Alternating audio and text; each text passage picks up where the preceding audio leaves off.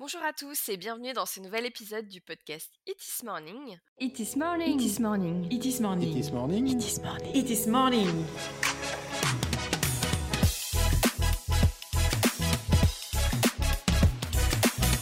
votre compagnon audio du web. Pour rappel, je suis Cynthia, responsable marketing au sein de l'agence Itis Commerce, créatrice de ce podcast. Depuis 2006, nous sommes une agence spécialisée dans la création de sites e-commerce PrestaShop, dont nous sommes certifiés Platinum, la plus haute certification chez PrestaShop. Comme d'habitude, ben, je ne suis pas seule, je fais appel à des partenaires pour nous éveiller sur une thématique digitale, la destination des e-commerçants. Et aujourd'hui, je suis accompagnée de Valérie chez Icoe, la solution Icoe. Donc, elle va nous en parler un petit peu plus plus tard. Mais on va surtout parler personnalisation de, produits. Parce qu'aujourd'hui, ben, on sait qu'avec Netflix, TikTok, etc., les recommandations personnalisées et poussées, c'est un peu la tendance. Donc, je voulais traiter un peu ce sujet au niveau e-commerce. Je trouvais ça intéressant. Mais avant d'aller plus loin, bah, je vais te laisser te présenter, Valérie. Dis-nous qui tu es. Oui, bonjour Cynthia. Merci beaucoup de m'avoir invitée aujourd'hui.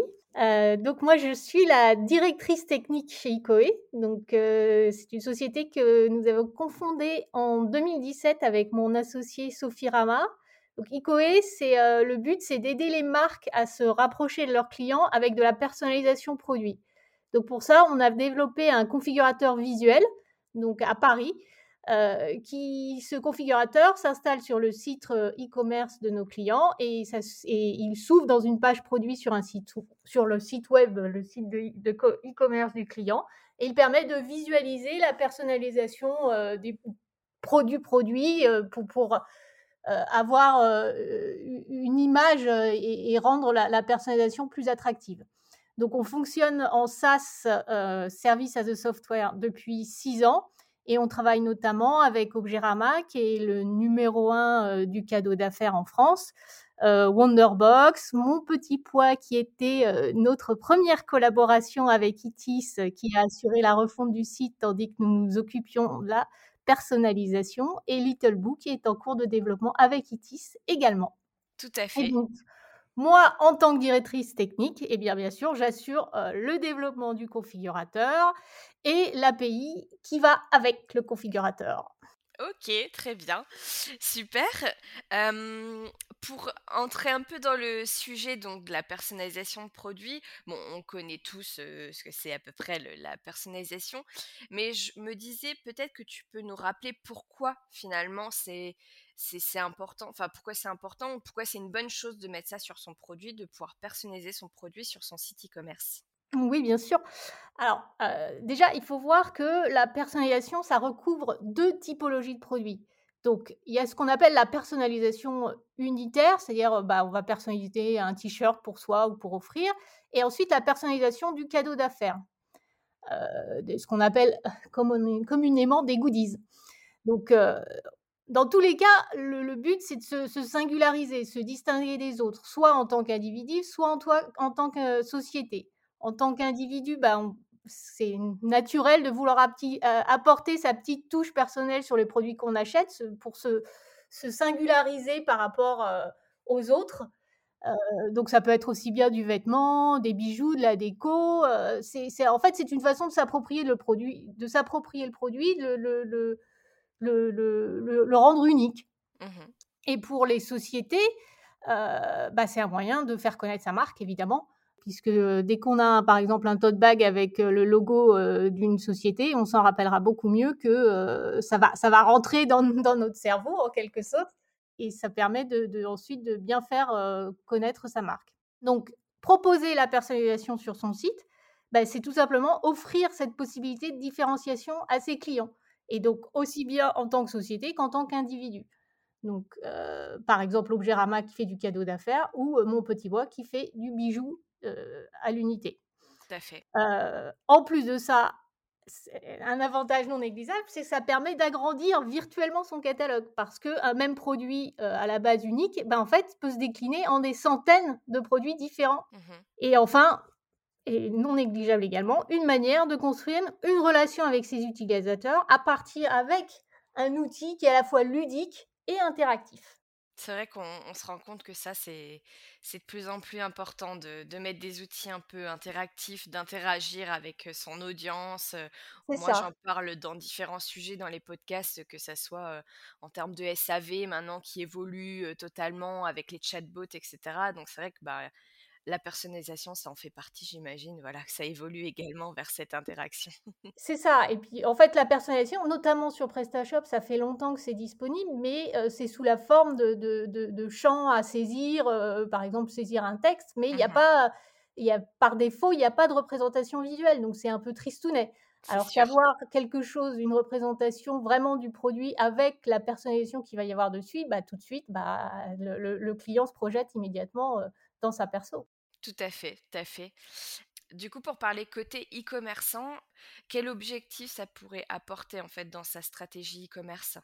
Alors déjà, on est on est capable de de formaliser les objectifs, heu, marketing dans notre configurateur parce qu'il est complètement paramétrable. Mmh Donc à partir de notre expérience, on peut optimiser le nombre de clics pour, faciliter la personnalisation. On peut optimiser le temps moyen d'une personnalisation, dans le configura le configurateur. Tout ça, le but, c'est de faciliter la mise au panier et derrière, évidemment, la conversion. Mmh Donc le le configurateur évidemment est complètement, transparent à l'intérieur du site, c'est-à-dire qu'il adopte la charte visuelle du site, ce qui est Mmh quand même la la la moindre des choses.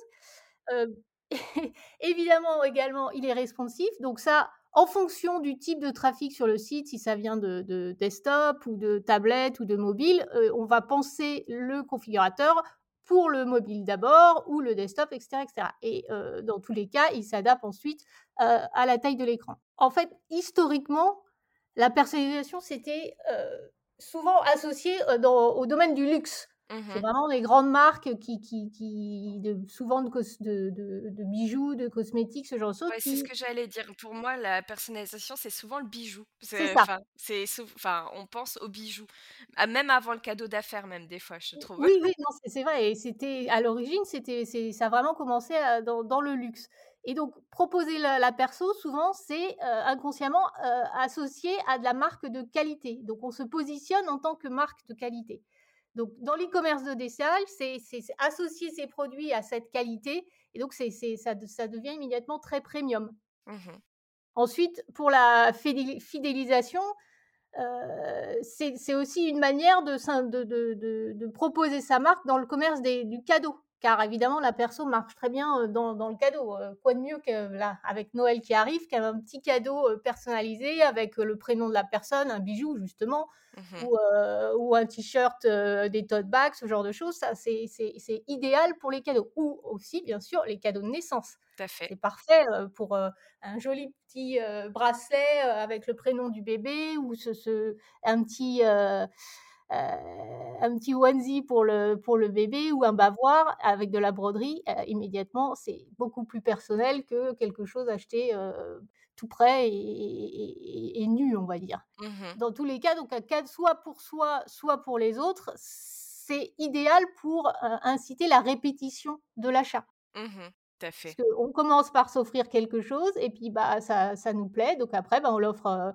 heu, aux amis, à la famille et donc heu, voilà, c'est c'est ça ça commence comme ça et nous, chez Icoé, on a un taux de rétention de nos clients de 80 ce qui ce qui montre bien que quand on commence de la personnalisation, bah, on n'arrête pas, on Oui, c'est vrai. C'est vrai, c'est vrai. On a tendance à vouloir l'offrir, heu, la première grand-mère, la deuxième grand-mère, après il y a les tantes, les oncles et puis finalement ça s'arrête jamais. Pour parler un peu possibilités justement de personnalisation, à quel point on peut personnaliser son produit? J'imagine que ça peut aller très loin?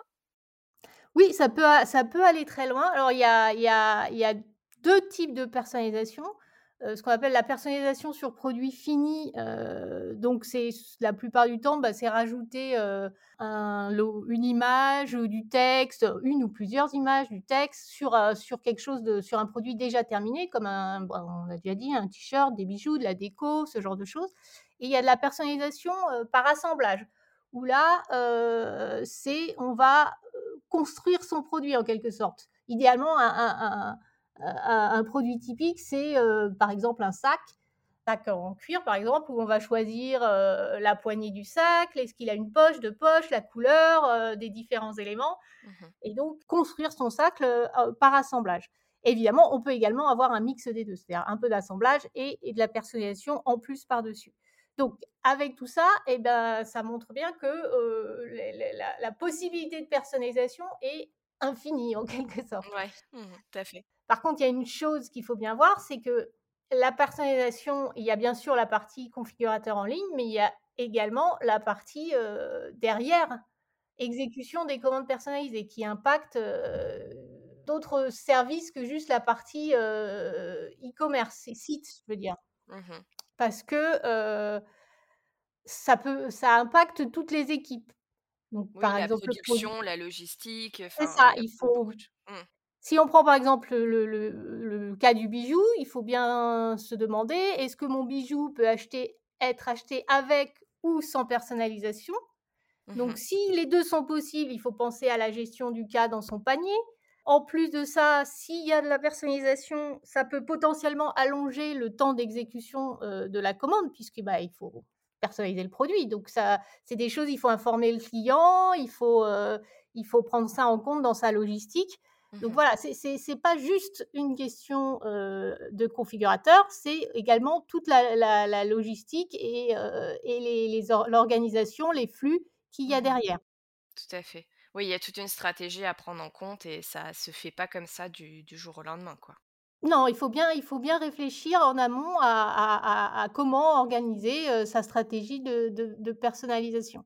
Et quel va être l'impact évidemment, c'est également une question de, budget, puisque, comme, comme je viens de le dire, ce n'est pas, pas juste le site, il y a, faut penser à tout. Ouais, d'ailleurs, j'allais justement te poser la question en termes de budget. J'imagine que ça peut varier de, ah oui, ça peut, ça peut très fort.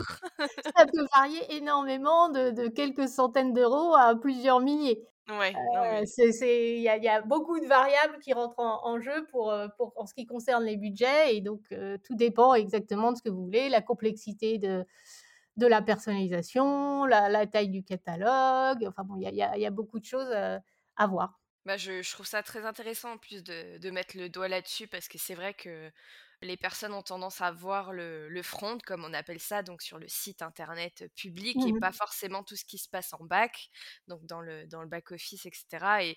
Et, enfin, comme toute construction de site internet, j'ai envie de dire, nous, c'est pareil. Des fois, on a l'impression que c'est très simple à faire, mais il y a beaucoup de travail hein, en amont à s'occuper. Donc, donc c'est bien, de, je trouve, de, de, mettre un peu en lumière ça, parce que oui, ça, ce n'est pas juste deux, trois éléments critères à rentrer dans un, dans un logiciel et puis pouf, c'est magique, quoi. Et oui, malheureusement, ce serait trop, trop simple. Ça serait trop simple. Puis, euh, puis bon, on aurait moins de boulot, hein, finalement. du coup, les, pour les cas, justement, de de bah, d'e-commerçants qui ont vraiment des très très gros catalogues produits.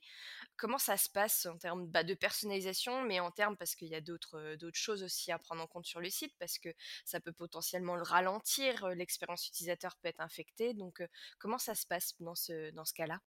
Ah, dans, le cas de, gros catalogues de produits, il faut, faut, comme je disais, il faut bien penser à sa stratégie. Il faut rationaliser. Est-ce que on veut que tous ces produits soient personnalisables ou peut-être mettre juste en, avant certains produits, les produits phares en général, à, la personnalisation? Car si jamais on veut que l'ensemble des produits euh, soient personnalisables, il faut bien penser à la temporalité du projet parce qu'évidemment, ça va prendre plus de temps euh, d'intégrer la personnalisation sur euh, des milliers de produits que sur une dizaine. Mmh Donc, c'est quelque chose à prendre en compte. Donc, chez, nous, chez ICOE, on peut euh, mettre en place, des, avec notre client, des, des processus d'automatisation de la création de produits dans le cas de gros catalogues pour euh, faciliter l'intégration de ces produits et la vie du client et accélérer le déploiement du configurateur en ligne. Mais c'est quelque chose qu'il faut, il faut penser euh, bien, bien, bien au départ, en fait. En ce qui concerne l'UX, là, l'approche dépend moins du nombre de produits de la diversité des produits dans le catalogue, des cas particuliers. Je vais prendre un exemple euh, pour euh, mon petit pois, par exemple. Euh, ils n'avaient pas un nombre extraordinaire de produits, mais par contre, il y avait beaucoup de, produits avec des comportements différents. Pour certains produits, bah, le, texte saisi devait être en arrondi, pour d'autres, c'était à plat. Les, les, données, les données devaient être figées, c'est-à-dire que pour les bijoux, il fallait, certains, il fallait mettre il y a, impérativement, c'était date de naissance, poids, ce genre de choses. Pour d'autres, c'était libre. Donc voilà, c'est, ça dépend beaucoup en fait des règles euh, de mmh gestion des produits. Si c'est la même règle de gestion pour tous les produits, ça va aller plus vite que si il faut gérer des cas particuliers pour euh, quelques produits. Euh. Donc c'est là aussi, c'est des choses à décider, à penser au départ du projet et à, mettre en place ensemble. Du coup, en parlant justement bah, de, gestion de projet, il y a cet accompagnement du coup que vous faites aussi avec le client, j'imagine, au départ quand il détermine ses besoins avec le cahier des charges. Oui, bien sûr. nous, nous, avons, dès le départ, nous discutons des, des, différents cas de figure qui peuvent arriver. Donc, on, passe bien en revue les catalogues produits, quelles sont les contraintes, les, fonctionnalités, les, les, contraintes, oui, les contraintes propres aux clients. Mmh et, et, on voit ensemble ce qui va être possible de faire. On, passe tout en revue et, et on, est là pour aider, pour décider de, des meilleures solutions selon les cas de figure et, accompagner pendant tout, tout, le long du projet le client dans, sa démarche de personnalisation. Oui, parce que je pense que c'est quand même important de, rappeler voilà, que bah, nous, du coup, ICO et ITIS, maintenant, on, sait très bien travailler ensemble, parce que bah, du coup, on, a, on est en collaboration maintenant directe voilà, sur voilà. projet, comme on disait au début de podcast. Donc, mais voilà, c'est important de dire que bon, ils sont pas lâchés dans la nature. Ah non, jamais. On, est, on, est à leur côté tout du long et, et pendant tout, le, projet, bien sûr, on, bah, on communique fréquemment et on fait un point. On, met avant, pendant, avant, avant le, déploiement, on met à disposition des, pages de démo avec différents produits pour bien valider tout, tout, ce qui a été mis en place. Donc, euh, ce, qui, apparaîtra sur le site, de toute façon, aura été euh, validé euh, avant, avant déploiement, évidemment. Mmh je voulais parler un peu écologie parce que c'est vrai que quand on a discuté en amont ensemble, avant, bah, au moment déterminait justement pour travailler sur ce podcast ensemble, on parlait que justement une stratégie de personnalisation produit, elle peut aider les marques françaises face à la fast fashion. Donc je trouvais important d'en parler dans, dans, cet épisode aussi. comment justement bah, la personnalisation produit peut, peut aider les marques face à ce phénomène qu'on voit, ce, on va pas citer de marques de mode, mais on les connaît toutes, on sait lesquelles euh, de, quoi on parle. Mais voilà, comment en fait une marque française peut un peu faire face à ça et puis, et puis finalement être compétitive? Oui, alors c'est vrai que pour, pour, produire en France ou en Europe, c'est plus, plus compliqué de produire des vêtements avec beaucoup de finition. Bah, tout simplement pour une question de coût, mmh parce que bah, nous, nous avons un droit du travail, heureusement, qui protège les employés, et donc une main-d'œuvre qui est plus chère. Donc on aura tendance à faire des, des, des, des vêtements qui sont, qui sont plus simples Mmh. avec peut-être de, la meilleure qualité, mais plus simple. Et donc, pour proposer des vêtements qui restent abordables d'un point de vue prix, donc on, peut noter que souvent les coupes sont plus sobres. Et donc la perso permet d'ajouter cette petite touche de fantaisie supplémentaire sur ces coupes plus sobres euh, tout en, donc on continue à proposer un produit de qualité, mais avec cette, euh, cette petite touche supplémentaire et qui permet au client de, de, s'approprier son, son, vêtement. Par exemple, avec de la broderie. Tout à fait. Ça, ça marche très bien. Et bon, évidemment, on ne parle pas du, bilan carbone, puisque euh, un, vêtement fait en Chine, et le bilan carbone est dix fois supérieur à celui d'un vêtement fait en France. Oui, Donc c'est la personnalisation, c'est là où ça va permettre un peu de se démarquer par rapport à ces marques de fast fashion. C'est qu'on peut, euh, on peut quand même combattre euh, ces, ces, marques en, proposant ce, ce, petit service supplémentaire qui, euh, qui est très apprécié par les, par les, par les clients. Tout à fait fait. bah, merci beaucoup Valérie. Je, je, comme d'habitude, avant de clôturer le podcast, je, moi je pose la dernière question, c'est quelle est la bonne pratique à conseiller, ton conseil ultime? Qu'est-ce que tu dirais à nos auditeurs? Eh bien, je dirais que, bah, la personnalisation, heu, valorise, vraiment vos produits. Donc on conseille de démarrer la réflexion de la personnalisation à partir de vos best-sellers et puis, bah, il suffit de se lancer. C'est un bon mot de la fin. Lancez-vous, c'est très bien. Exactement. Ben, merci beaucoup Valérie d'avoir, échangé avec moi aujourd'hui sur ce sujet très intéressant de la personnalisation et de nous avoir Ouais. fait aussi découvrir un peu. Heu, Merci à bien toi. entendu, ben, si les personnes ont plus d'infos, ont des questions, ben, ils peuvent te contacter pour en savoir plus. Tout sera dans la description de ce podcast sur, tout ce qu'on a parlé aujourd'hui. Tous les les liens éventuels seront dans la description du podcast. Heu et puis moi je bah, il me reste plus qu'à vous dire, ben, merci encore d'avoir écouté, de laisser votre avis et ou de laisser éventuellement une petite note sur Apple Podcast, par exemple, si cet épisode vous a plu pour aider la visibilité du podcast et puis je vous dis à très bientôt dans un prochain épisode. Merci, au revoir. Vous avez aimé ce podcast? N'hésitez pas à le partager sur vos réseaux sociaux et à vous abonner pour être notifié du prochain épisode.